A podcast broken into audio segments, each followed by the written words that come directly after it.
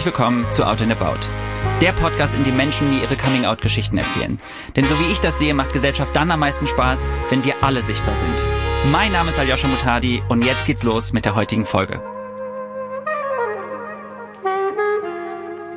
Zu wissen, dass es so lange vor uns schon queere Menschen gab, die für unsere Rechte gekämpft haben, die das möglich gemacht haben, dass wir beide heute hier in diesem Podcast-Studio sitzen. Menschen wie Doris, das macht mich jedes Mal so froh, stolz, ehrfürchtig, all das. Zu wissen, dass sie beim ersten CSD in Berlin gelaufen ist und das, wie viel Mut das gekostet hat. Oh, das beeindruckt mich einfach. Weißt du, was ich einfach so schön finde, ist irgendwie die Tatsache, dass hier eine Person sitzt, eine queere Person, die 40 Jahre länger auf diesem Planeten lebt als ich und einfach so viel durchgemacht hat und dann noch diese queere Perspektive, weißt du? Ich finde, das hat mir einfach heute sehr viel gegeben. Ich bin auch so froh, dass wir so eine große Bandbreite an Menschen hier zeigen können, Erfahrungen, Erlebnisse und davon auch viel lernen. Hören wir es uns mal an. Eine kleine Info vorab für euch. Es wird Begrifflichkeiten geben, die ihr vielleicht zum ersten Mal gehört habt oder die ihr oft lest, aber nicht in Gänze wisst, was es damit auf sich hat. Das ist gar nicht schlimm. Das geht mir manchmal auch so. An diesen Stellen bauen wir für euch kleine Wissensinseln ein, in denen mein Redakteur Samuel, den habt ihr eben schon gehört, euch kurz aufklärt und direkt danach hole ich euch wieder ab und wir fahren mit unserem Gespräch fort. Hallo, liebe Doris. Ich grüße dich. Hallo, Aljoscha. Wie geht's dir? Mir geht es soweit ganz gut. Ich bin gespannt auf unser Gespräch. Ich bin, ich freue mich und ich bin auch ein bisschen aufgeregt. Ich auch. Wir beide trinken auch schon hier ein bisschen Wasser, weil wir einen trockenen Mund haben. Mhm. Aber äh, das wird bestimmt eine schöne Folge. Insofern alle, die zuhören, ne, ihr könnt euch auch gerne ein Glas Wasser, einen Tee holen, macht es euch gemütlich. Ich glaube, Doris hat viel zu erzählen. Und ich bin dir auf jeden Fall sehr dankbar, dass du hier bist. Vielen Dank. Vielleicht magst du einfach erstmal anfangen, dich vorzustellen. Ja, mein Name ist Doris Fürstenberg und ich bin 1952 in einer kleinen Stadt in Schleswig-Holstein geboren, also ungefähr 60 Kilometer von Hamburg entfernt. Oh. Genau, und ich bin da zur Schule gegangen und dann habe ich eine Lehre gemacht als Verlagskauffrau bei einer Regionalzeitung in Itzehoe, bei der Norddeutschen Rundschau. Und danach war ich vier Jahre in, in Lübeck und habe da mein Abitur nachgeholt und habe auch noch da gearbeitet bei einer Zeitung. Und dann nach dem Abitur bin ich nach Berlin gegangen und seitdem bin ich in Berlin seit 1977. Also erstmal, ich kenne Itzehoe. Das ist gerade was, was mich fasziniert. Das ist ungewöhnlich. Das ist ungewöhnlich, ne? Es liegt aber, glaube ich, nur daran, dass ich eine Freundin hatte, die in Itzehoe im Krankenhaus gearbeitet hat. Ich habe so. selber auch im Krankenhaus gearbeitet mhm. und hatte sogar überlegt, mich da zu bewerben. Aber zwischen 1952 geboren in Schleswig-Holstein und mhm. jetzt Berlin ist ja bestimmt auch ein bisschen was passiert. Das sind viele Jahre, ja. Genau. Und wir sind ja hier auch vor allem da, um über deine Geschichte zu lernen, über dich zu lernen. Also ich meine, ich habe schon häufiger darüber gesprochen. Ich habe immer so eine gewisse Demut, wenn es darum geht, dass ich jetzt in dieser Welt so leben darf, relativ frei, auch wenn natürlich noch viel zu tun ist. Und das habe ich natürlich auch Menschen wie dir zu verdanken. Äh, ja, doch, auch wenn du gerade das so ein bisschen versucht hast abzuwinken. Deswegen interessiert mich vor allem so ein bisschen dein Werdegang. Wie ging das denn für dich los, als du quasi das erste Mal gemerkt hast, dass du dich anders fühlst als das, was du in der Gesellschaft um dich herum so erlebt hast? Das war ähm, relativ früh, glaube ich.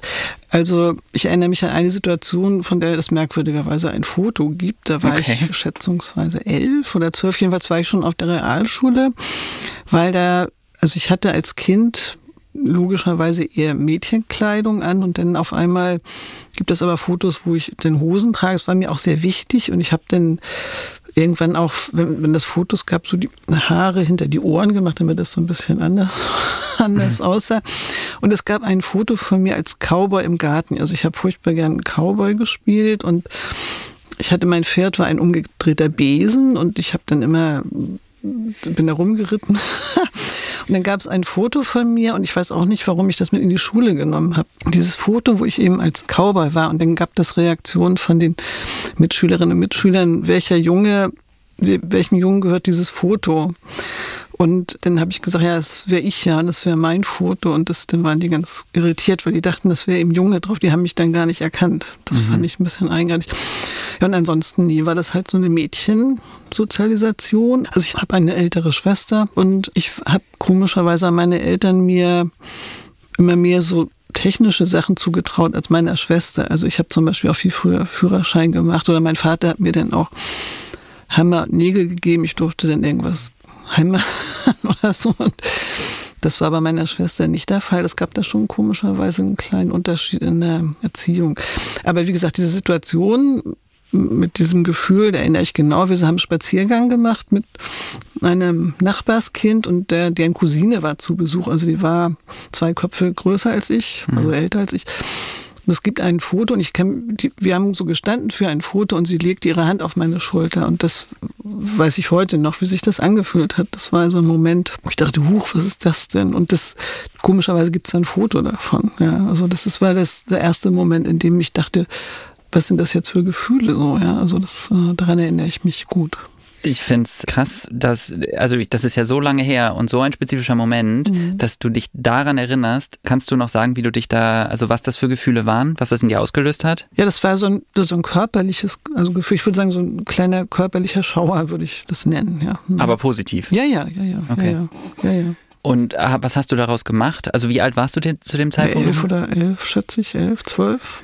Ich weiß das nicht genau. Okay, weil ich, ich überlege gerade, ich war das erste Mal, als ich sowas hatte, war mit zehn und das war in einem Film, das war in Titanic und da fand ich Leonardo DiCaprio. da warst du äh, nicht der Einzige.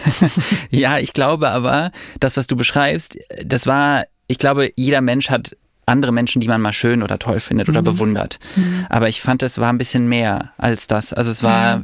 vielleicht war es mein, mein Schulterklopfen, was ich von Leo gefühlt habe bei mir auch so, ich hatte immer so Kribbelgefühle dabei. Mhm. Und das immer mit zehn Jahren ist man ja jetzt noch nicht komplett sexuell geladen, ja, ja. aber man merkt schon was. Ja. So. Und ich stelle mir das jetzt gerade vor, du bist ja in einer ganz anderen Zeit nochmal aufgewachsen. Das finde ich ja so krass, weil bei mir war es, ich bin 1987 geboren, ne, das ist ja ein paar Jahre später.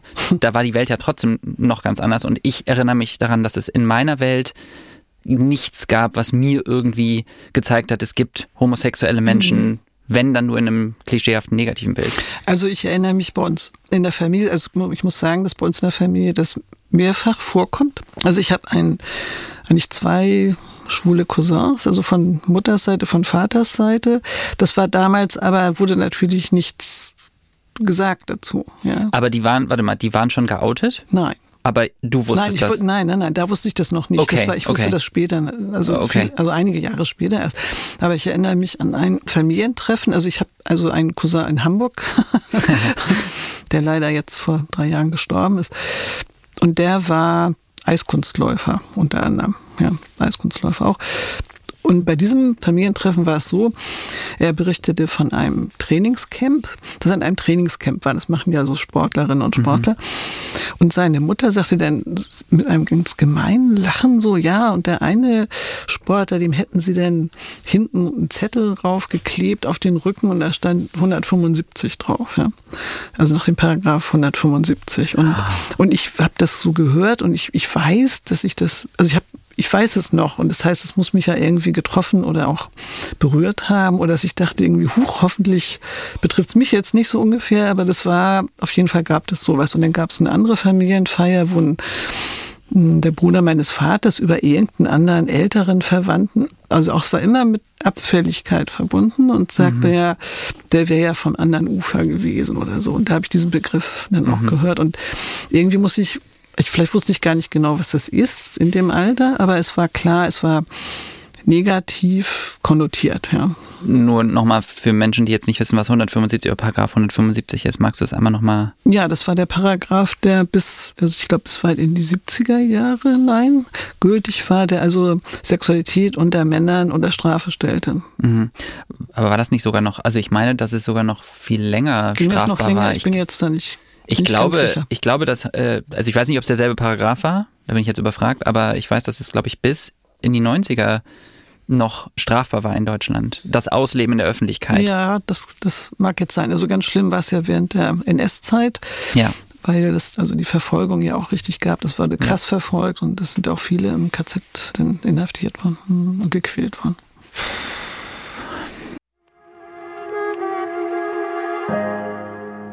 So, an dieser Stelle unterbrechen wir kurz für eine kleine Werbung. Ich hole euch hier gleich dann wieder ab. Ich weiß nicht, ob ihr das schon wusstet, aber ich bin schwul.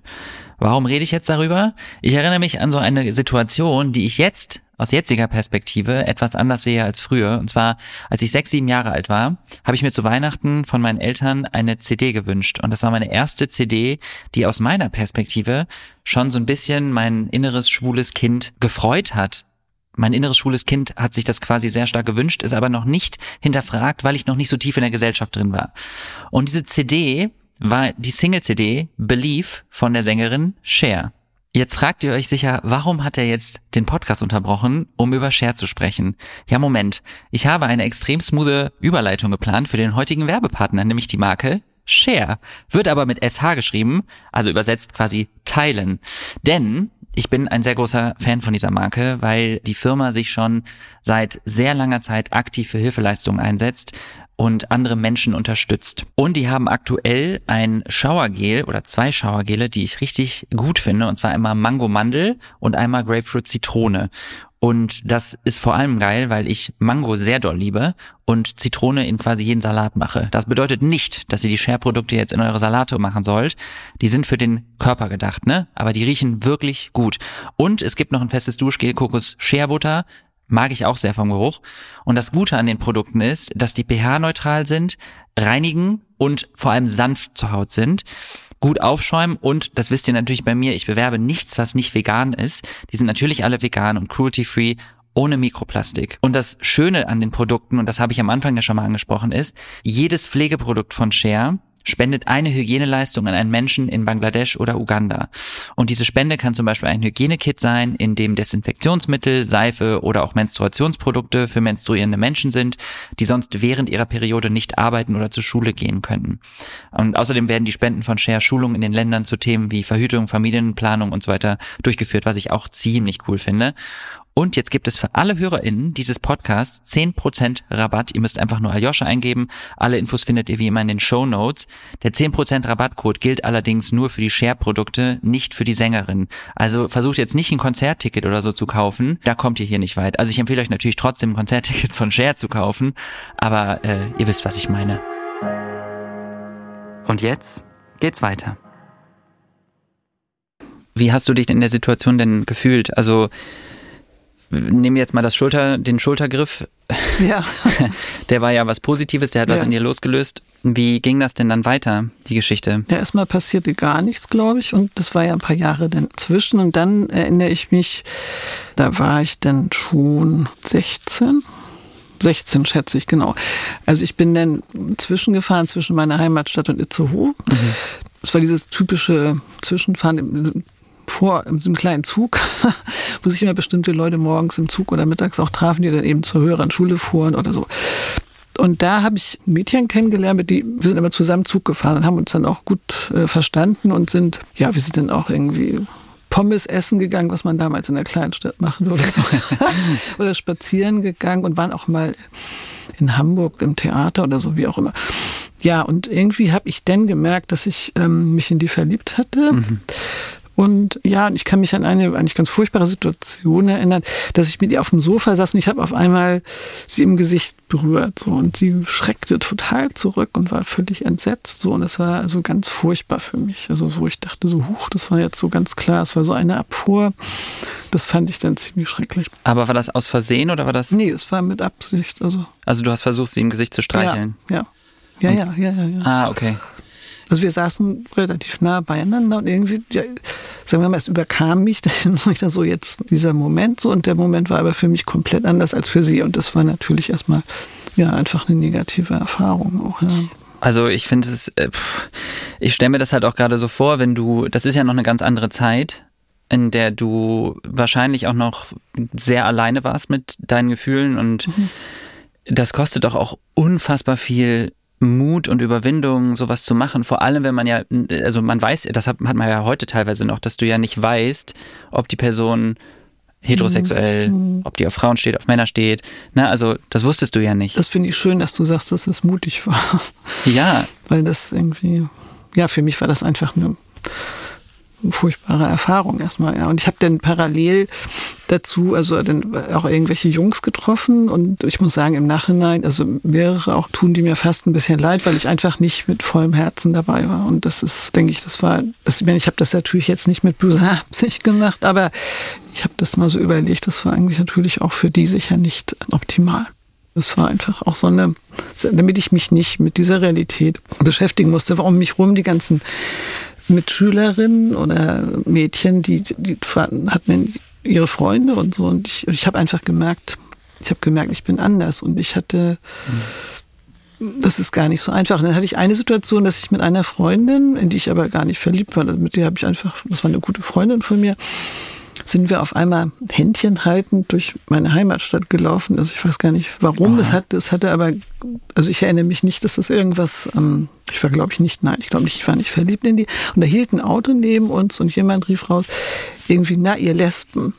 Und ich habe mich zu Tode erschrocken. Ich habe dieses Wort ja auch selten sonst gehört und ich habe sofort, die, wir haben uns sofort nicht mehr angefasst. Und das war ganz, das war zum ersten Mal so eine Beschreibung von außen sozusagen. Mhm. Das auf einmal so, so benannt zu werden. Und und ich erinnere mich dann, dass ich irgendwann morgens zum Bahnhof ging, also um diesen Zug nach Itzehoe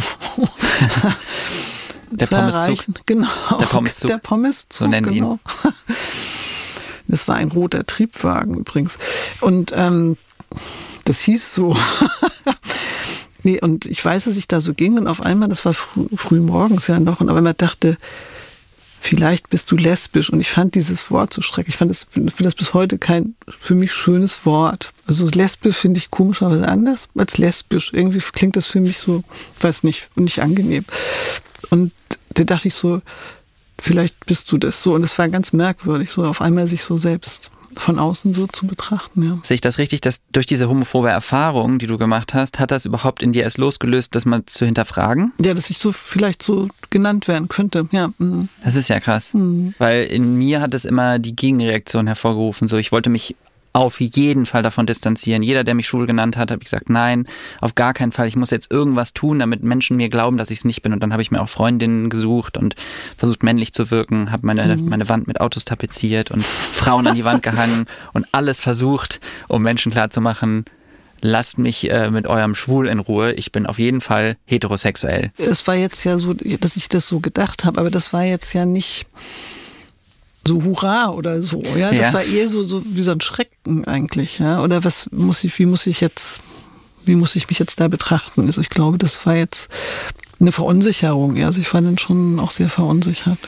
Und meine nächste Erfahrung war denn die, dass ich, also ich habe immer eigentlich Frauen kennengelernt aus bestimmten Zusammenhängen. Also ich, also ich habe nie jemanden in einer Kneipe, in einer Disco oder sonst wo kennengelernt. Das war mhm. immer irgendwie so, dass ich die schon kannte oder dass eine gewisse Vertrautheit vielleicht auch schon da war. Dann habe ich mich eben in eine Frau verliebt, mit der ich zusammengearbeitet habe. Und das, das komischerweise war das denn so die erste Erfahrung, die dann tatsächlich positiv war. Also es gab dann, wir waren alle zu, mit mehreren Frauen zusammen an der Ostsee im Urlaub und da war eben noch diese Arbeitskollegin dabei, in die ich dann schon vorher sehr verliebt war. Also ich erinnere mich daran, dass ich die, wir waren ja immer in der Disco damals denn und dass ich immer so an so einem Pfosten stand und sie immer beobachtet habe beim Tanzen. Und ich fand immer, dass sie sehr schön getanzt hat. Genau, wir waren dann eben an der Ostsee und es gab eine Situation, wo wir zusammen auf einem Bett lagen und auf einmal haben wir uns geküsst und das war ein Moment, das war ein sehr intensiver Kuss und wo ich so gespürt habe, das ist das wahre, also ich habe einfach Gefühle gehabt, die ich vorher noch nicht hatte. Ja, also wenn ich, wenn ich Jungs geküsst habe, das war einfach ein total anderes Gefühl und das weiß ich heute noch, muss hm. ich sagen und das hat mich dann auch sehr beeindruckt, weil ich merkte, so das ist eigentlich das, das dieses Gefühl ist das richtige Gefühl. Ja. Ähm, das ist vor allem sehr schön im Vergleich zu den Erfahrungen, die du davor quasi gemacht hast, ne? als du genau. diese Abfuhr erfahren hast. Und das wurde in dem Moment ja erwidert. Und genau. Das war, das, war das, das erste Mal, dass das sozusagen erwidert wurde. Wenn es auch nur noch eine kurze Zeit ging, aber immerhin hatte ich denn diese Erfahrung schon mal gemacht. Äh, wie, weißt du noch, wie alt du da warst? Ja, da war ich 17. Du hast jetzt ganz viel davon erzählt, also über deine ersten Erfahrungen. Wann kam es denn dann letztlich bei dir dazu, dass du dass du mit Menschen darüber gesprochen hast? Na, mit einer Freundin damals noch, die wir waren, also da waren ja mehrere Freundinnen, habe ich dann auch mal darüber gesprochen und die, das war ganz lustig. Ihre Reaktion war dann, das war aber einige Jahre später, muss ich sagen, das war nicht, nicht direkt da. Und die, ihre Reaktion war, na, irgendwie wäre sie ja beleidigt gewesen, dass ich damals, also sie nicht angemacht hätte, sage ich jetzt mal. Und da mussten, haben wir beide wahnsinnig gelacht, ja. Also weil die eigentlich überhaupt nicht zu Frauen tendiert. Aber das war schon eine lustige Situation. Nee, aber dieses mit dem Reden, das war dann tatsächlich dann mit meinem schwulen Cousin. Das war dann, also das ging dann, also darüber konnte ich, konnte ihm auch über diese Frau mit ihm dann auch reden. Ja. Also das war dann schon, haben wir uns gegenseitig dann auch so Sachen erzählt. Das war natürlich ganz gut. Er wohnte nur woanders. Das, das, wir haben uns nicht oft gesehen, aber der wohnte nicht da, wo ich wohnte. Ja, das war irgendwie so. Und aber das, das andere war dann eben, dass ich dann nach Berlin kam. Da hat sich einiges dann geändert. Also da habe ich mhm. ja studiert und es war einfach so, das war 77, das war ja auch dann die ähm, Frühzeit der neuen Frauenbewegung. Also da mhm. gab es einfach, das, davon haben wir natürlich dann alle sehr profitiert. Das aber an der Universität natürlich, ich habe an der FU studiert, war das ja auch Thema. Der Feminismus der 70er Jahre. Ab 1971 formierte sich die Frauenbewegung in Deutschland im gemeinsamen Kampf gegen den Artikel 218, der Schwangerschaftsabbrüche unter Strafe stellte. Es wurden Räume geschaffen, in denen unter anderem über ein selbstbestimmtes Leben, ein Abtreibungsrecht und eine Identität jenseits geschlechtsspezifischer Rollenklischees diskutiert wurde. Es wurde demonstriert und alten Strukturen wurde der Kampf angesagt. Der Feminismus der 70er Jahre prägt uns bis heute. Die innerhalb dieser Zeit aufkommende Frauenforschung entwickelte sich im Laufe der Jahre zur Geschlechterforschung, die sich mit dem Geschlecht bzw. Gender als kulturelle und soziale Kategorie auseinandersetzt. Einige Feministinnen dieser Zeit haben mit dieser Entwicklung jedoch ein Problem und halten noch immer an den früheren Kategorien fest. Und es gab ja dann auch so dieses was, was kennt ihr wahrscheinlich jetzt heute nicht mehr, diesen Ausdruck Bewegungslesben? Nee, kenne ich tatsächlich nicht. Das hat jetzt nichts mit körperlicher Bewegung zu tun, sondern mit der Frauenbewegung. Also es waren Frauen, die, es gab diese Parole, Feminismus ist die Theorie, lesbisch nein die Praxis. Und, okay. Ja, das gab dann einfach Frauen, die das ausprobiert haben, sage ich jetzt mal. Und ich hatte dann den Hang, mich äh, irgendeinen Bewegungslesben auch zu verlieben. Das passte ja zu meinem, was davor dann auch so war, diese bisschen Vermeidungssachen. Aber wie gesagt, ich habe dann eine Frau kennengelernt, die bisexuell war. Mit der war ich relativ, also mehrere Jahre dann zusammen. Das mhm. gab aber auch, und das war eigentlich eine, eine, gute Erfahrung, also eine sehr emotionale, auch mit Wahnsinnshöhen und Tiefen und äh, großen Auseinandersetzungen auf dem U-Bahnhof Kleispark. Und also das war schon, in der Zeit war das aber für mich ganz wichtig, weil die wohnte in Schöneberg. Schöneberg war damals ja die Hochburg der Lesben und Schulen auch. Mhm. Und da gab es ja die erste, das erste Lokal war das andere Ufer, das, das sozusagen mit offenem Visier nach außen als Lokal für Lesben und Schwule überhaupt da war. Das war ein Café. Das Café anderes Ufer, das heißt, glaube ich, heute neues Ufer. Das heißt, man kann, man konnte reingucken. Ja, du konntest reingucken. Das war wie ganz ja, ich sag mal, normal, in Anführungsstrichen, ganz normales Café. Und da sind wir häufiger hingegangen und das war schon auch gut. Und dann war in der Zeit ja auch die ersten sehr, sehr kleinen Christopher Street Demos, da sind wir auch zusammen hingegangen und das war schon auch, da hatte ich auch das Gefühl auf der Straße, so jetzt mache ich was Mutiges und dachte manchmal auch, hoffentlich sehen mich jetzt die und die Leute jetzt hier nicht. Aber das war schon eine tolle Erfahrung auch. Ja. Hm. Kannst du mir nochmal erzählen, wie das so mit den CSDs war? Weil für mich, also du kriegst das ja auch mit, wie die CSDs heute sind. Das ja, ist ja das ähm, also an, riesen, riesen anders. Veranstaltung. Und ich glaube, der Ursprung des CSDs ist ja auch immer nochmal ganz wichtig. Es ist eine zutiefst politische Bewegung, ja, ähm, in der es um Menschenrechte geht. Und die Tatsache, dass wir an dem CSD heute so feiern dürfen, mhm. ist ein unfassbares Privileg und haben wir eben Menschen wie unter anderem auch dir zu verdanken, die dafür gekämpft haben. Zum CSD gibt es noch eine Geschichte, wo das vielleicht so das widerspiegelt, wie das diese ersten waren und nachher später. Also ich habe einen sehr einen Neffen, den ich sehr sehr mag. Der ist 71 geboren mhm. und der hat auch irgendwie ein, zwei Jahre mal in Berlin gelebt.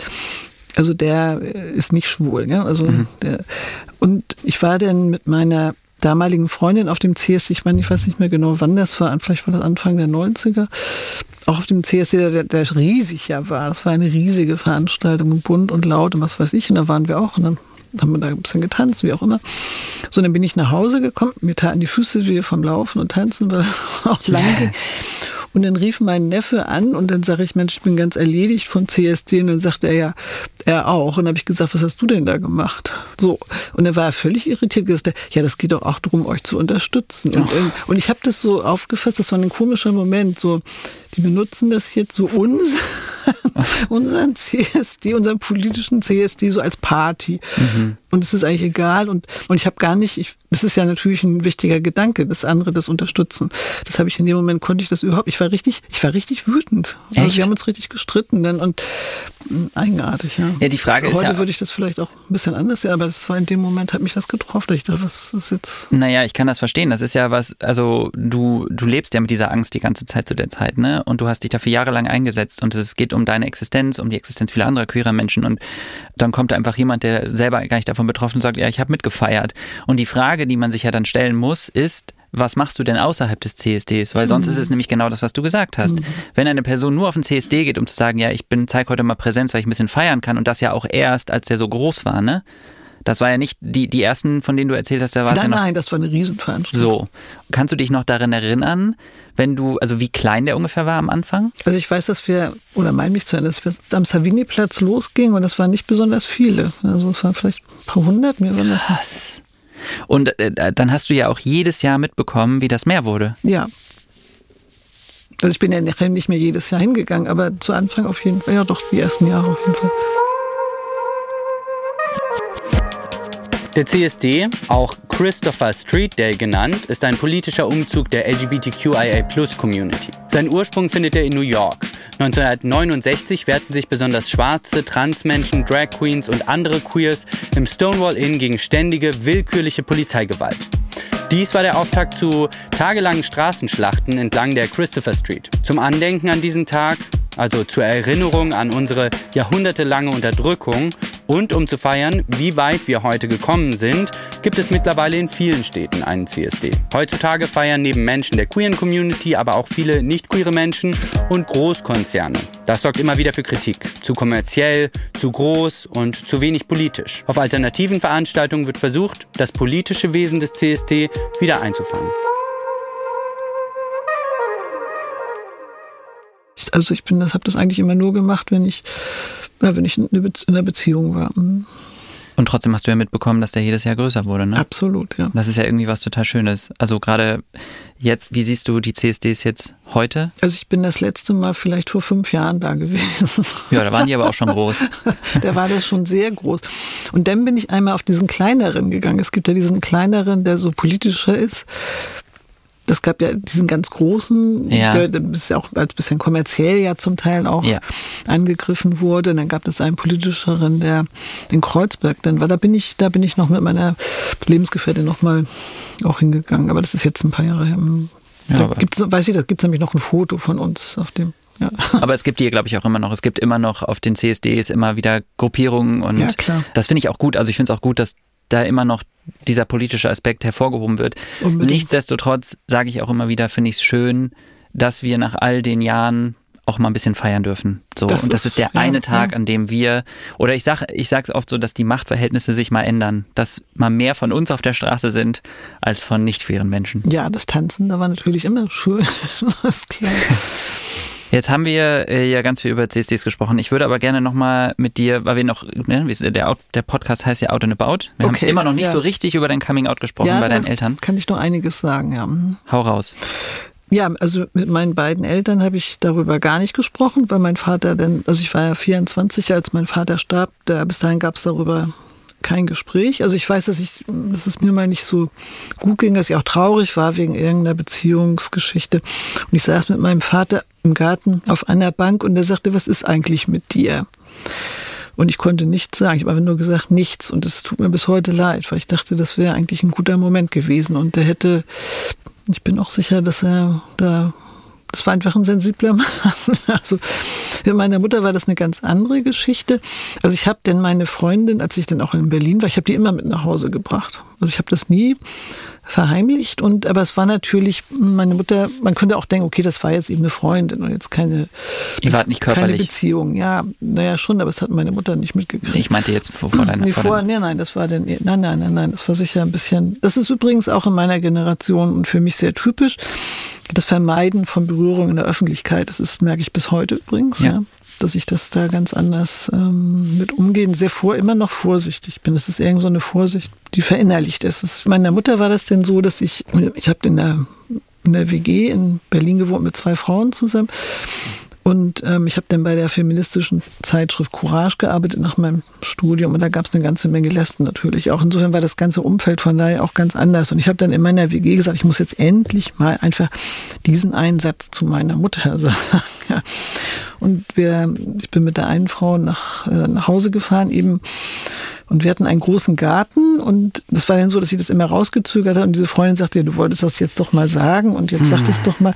Und wie das halt so ist, so, wir hatten in das Auto schon gepackt und wir bekamen immer ganz viel Gemüse aus dem Garten mit und meine Mutter sagt, ach, ich gebe euch noch Spargel mit, weil wir Spargelbeet hat. Und ich bin hinterhergelaufen, meine Mutter mit so einem großen Spargelmesser und zwischen den Spargelbeeten habe ich dann gesagt, Mami, ich wollte noch sagen, also ich habe, also das ist, ähm, das, das ist die Beziehung zu der so und so, das ist jetzt ähm, meine, also ich liebe die richtig so, ja. Und meine Mutter drehte sich nur um und sagte nur, das habe ich mir schon lange gedacht. Das war ihre Reaktion. Und dann dachte ich, okay, und dann sind wir einfach mit dem Spargel zum Auto nach Berlin zurückgefahren.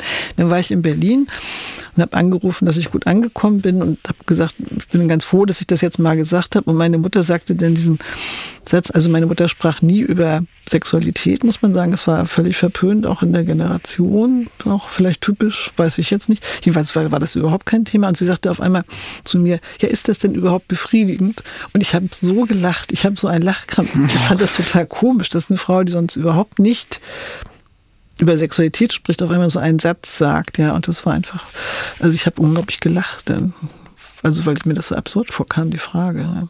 Ich stelle mir das unangenehm vor, also war, war es vielleicht auch ein unangenehmes Lachen? Oder? Von mir jetzt? Ja. Also, also erst ich war völlig überrascht und äh, also weil das ist ja eigenartig, wenn sonst das gar kein Thema ist. Ja. Und auf einmal ist das ein Thema. Ich glaube, ich habe vielleicht war das eine Mischung aus Überraschung, vielleicht habe ich sie auch ausgelacht. Okay. Ich glaube, ich habe sie, glaube ich, auch ein bisschen du, ausgelacht. Du hast die Situation auf jeden Fall kontrolliert. Ja, ich glaube, ich wollte das in der Hand haben. Ja. Stark. Aber ich habe ja meine Freundin dann immer auch mit nach Hause gebracht. Also meine Mutter war, war dann ja verwitwet, alleine. Mhm. Und äh, das habe ich immer gemacht. Ich habe das nie, nie verheimlicht. Die waren immer da und so. Und aber es gab für mich manchmal Situationen, die schwierig waren, weil meine Schwester und mein Schwager da waren. Hatte ich das Gefühl, dass mein Schwager schon ein bisschen respektvoller behandelt wurde als also eher als Beziehung behandelt wurde als jetzt meine Freundin. So und es wurde auch irgendwie nie drüber geredet. Und ich habe dann sehr viel später, da war meine Mutter dann schon älter, also sie ist, meine Mutter ist sehr alt geworden, sie ist 94 geworden und ah, ich weiß gar nicht, es gab dann so ein Gespräch, da haben wir auf einmal angefangen über Sexualität auch zu reden. Also das war dann ganz interessant, wo sie mich auf einmal fragte, das war dann ganz verrückt, ist das denn überhaupt befriedigend? Und dann war, war ich ganz über, überrascht, dass meine Mutter, die nie über Sexualität sprach. Also nochmal Jahre später. Ja, das war Jahre später. Und dann habe ich also ganz ruhig darüber geredet. Dass, sie, natürlich, dass das befriedigend ist. Also das ist ja gar keine Frage. Das war für mich jetzt keine Frage.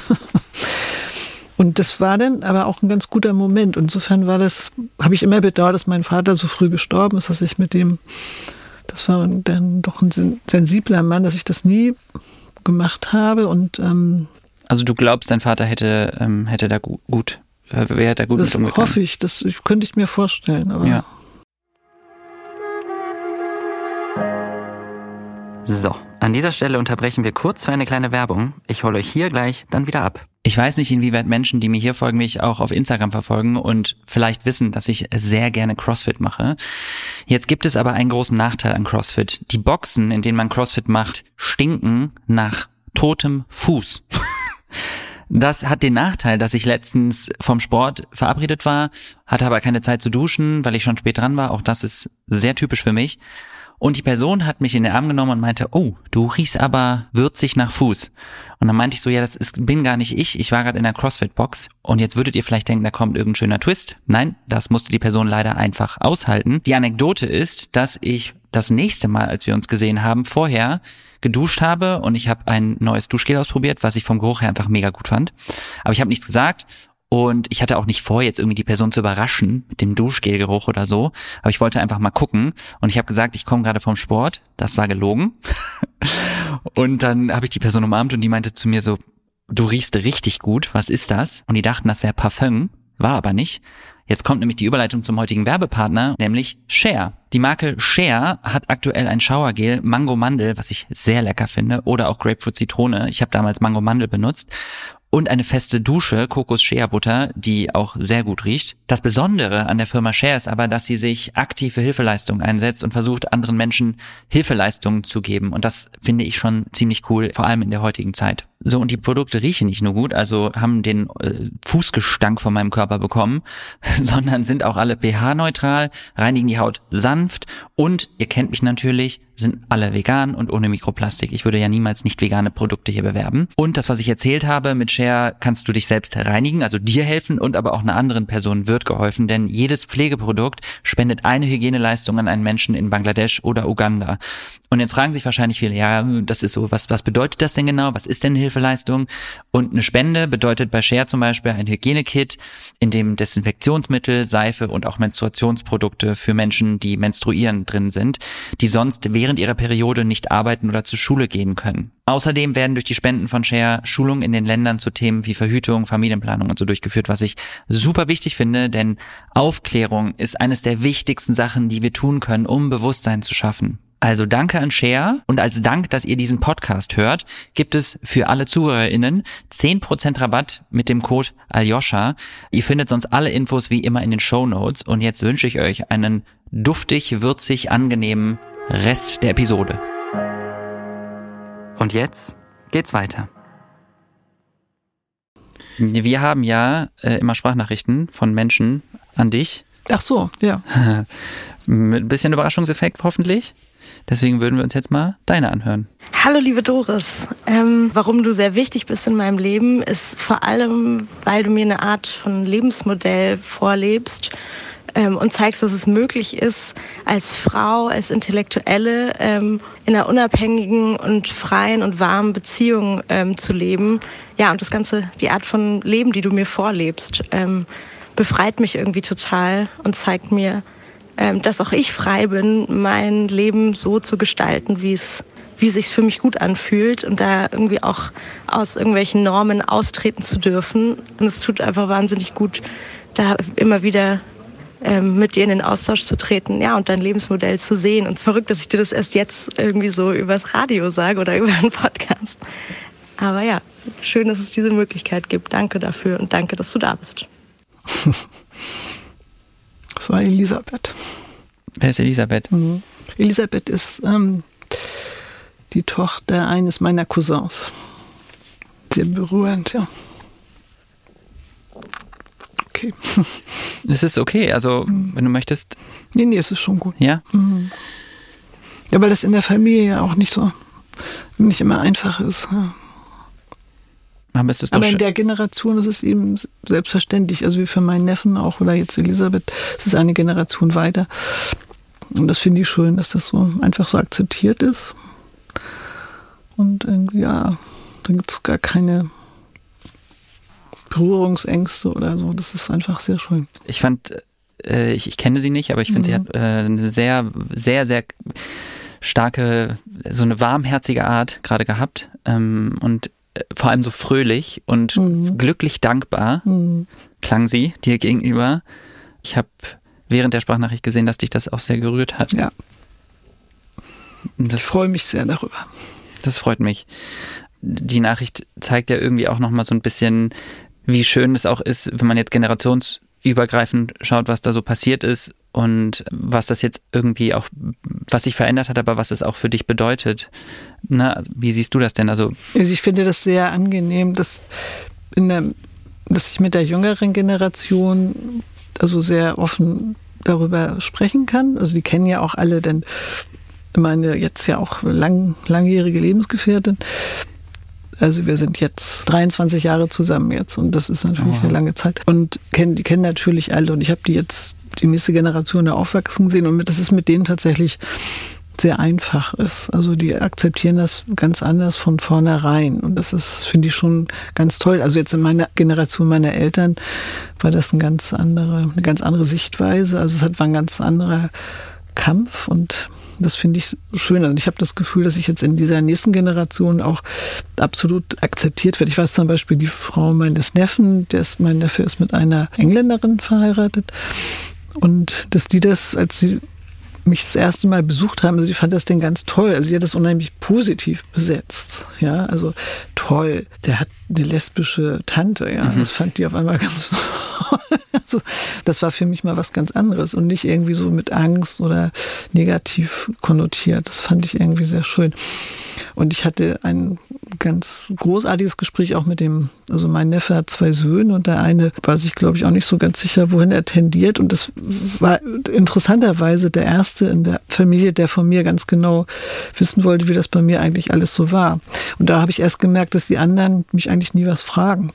Mhm. Es ist so akzeptiert und ich bringe meine Lebensgefährtin überall mit hin und das, da guckt auch keiner komisch und gar nichts, aber es ist irgendwie, das wird eigentlich nicht so darüber gesprochen.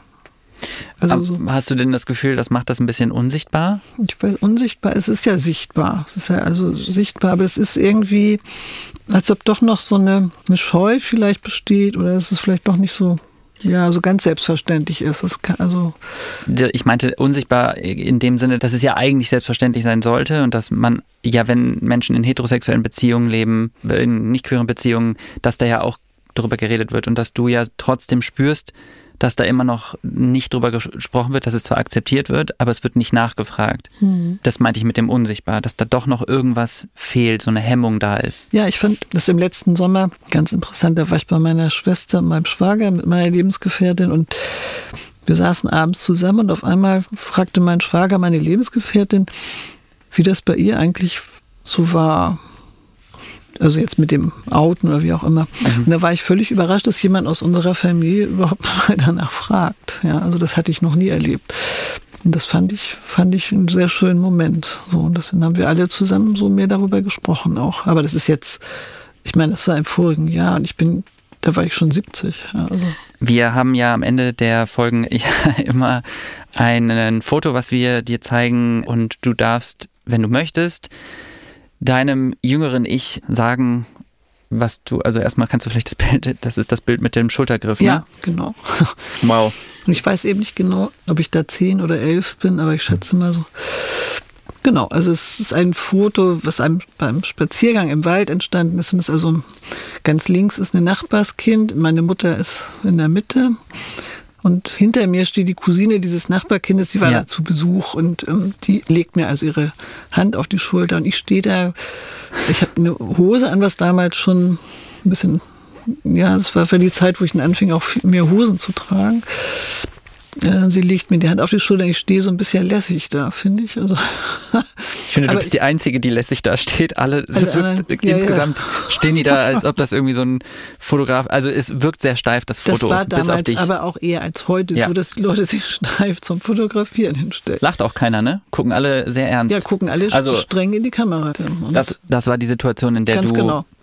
Wo ich Gefühl hatte, die ich bis dahin nicht kannte. So. Worum es mir jetzt vor allem geht, ist, dass du, wenn du möchtest, der Doris, die du da siehst, aus der jetzigen Perspektive einmal sagen kannst, was du ihr heute sagen würdest, wenn sie jetzt vor dir stehen würde. Hm. Jetzt bin ich etwas gerührt. Ich würde ihr wünschen, dass sie, scheiße, dass, okay. sie, dass sie Menschen hat, die sie so sehen, wie sie ist und ihr beiseite stehen. Ja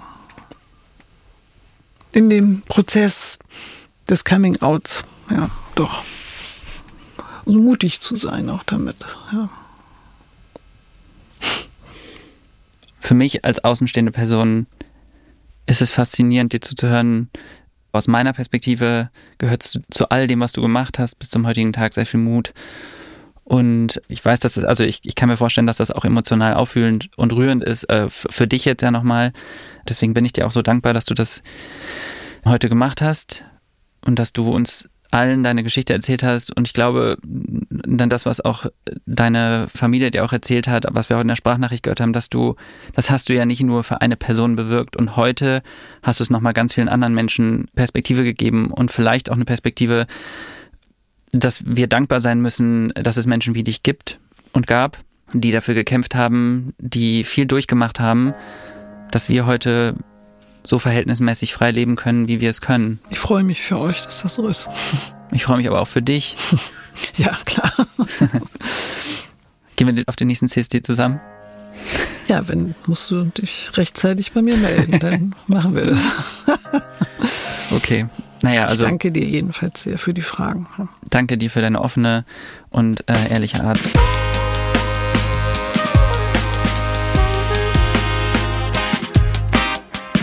Leute, ihr wisst ja, dieser Podcast kann nur jede Woche rauskommen, wenn er fünf Sterne von euch bekommt, wenn ihr die Glocke aktiviert, wenn ihr quasi alles tut, um uns zu zeigen, dass es euch Spaß macht und dass es euch wichtig ist. Schreibt uns auch super gerne Nachrichten auf Instagram bei outandabout-podcast ob es eure Geschichten sind oder einfach nur eure Meinung, eure Ideen, eure Gefühle. Einfach alles rein damit. Wir freuen uns über jede einzelne. Also, Out and About, jeden Mittwoch eine neue Folge. Ich freue mich auf euch. Konsensküsse gehen raus. Euer Aljoscha. Tschüss.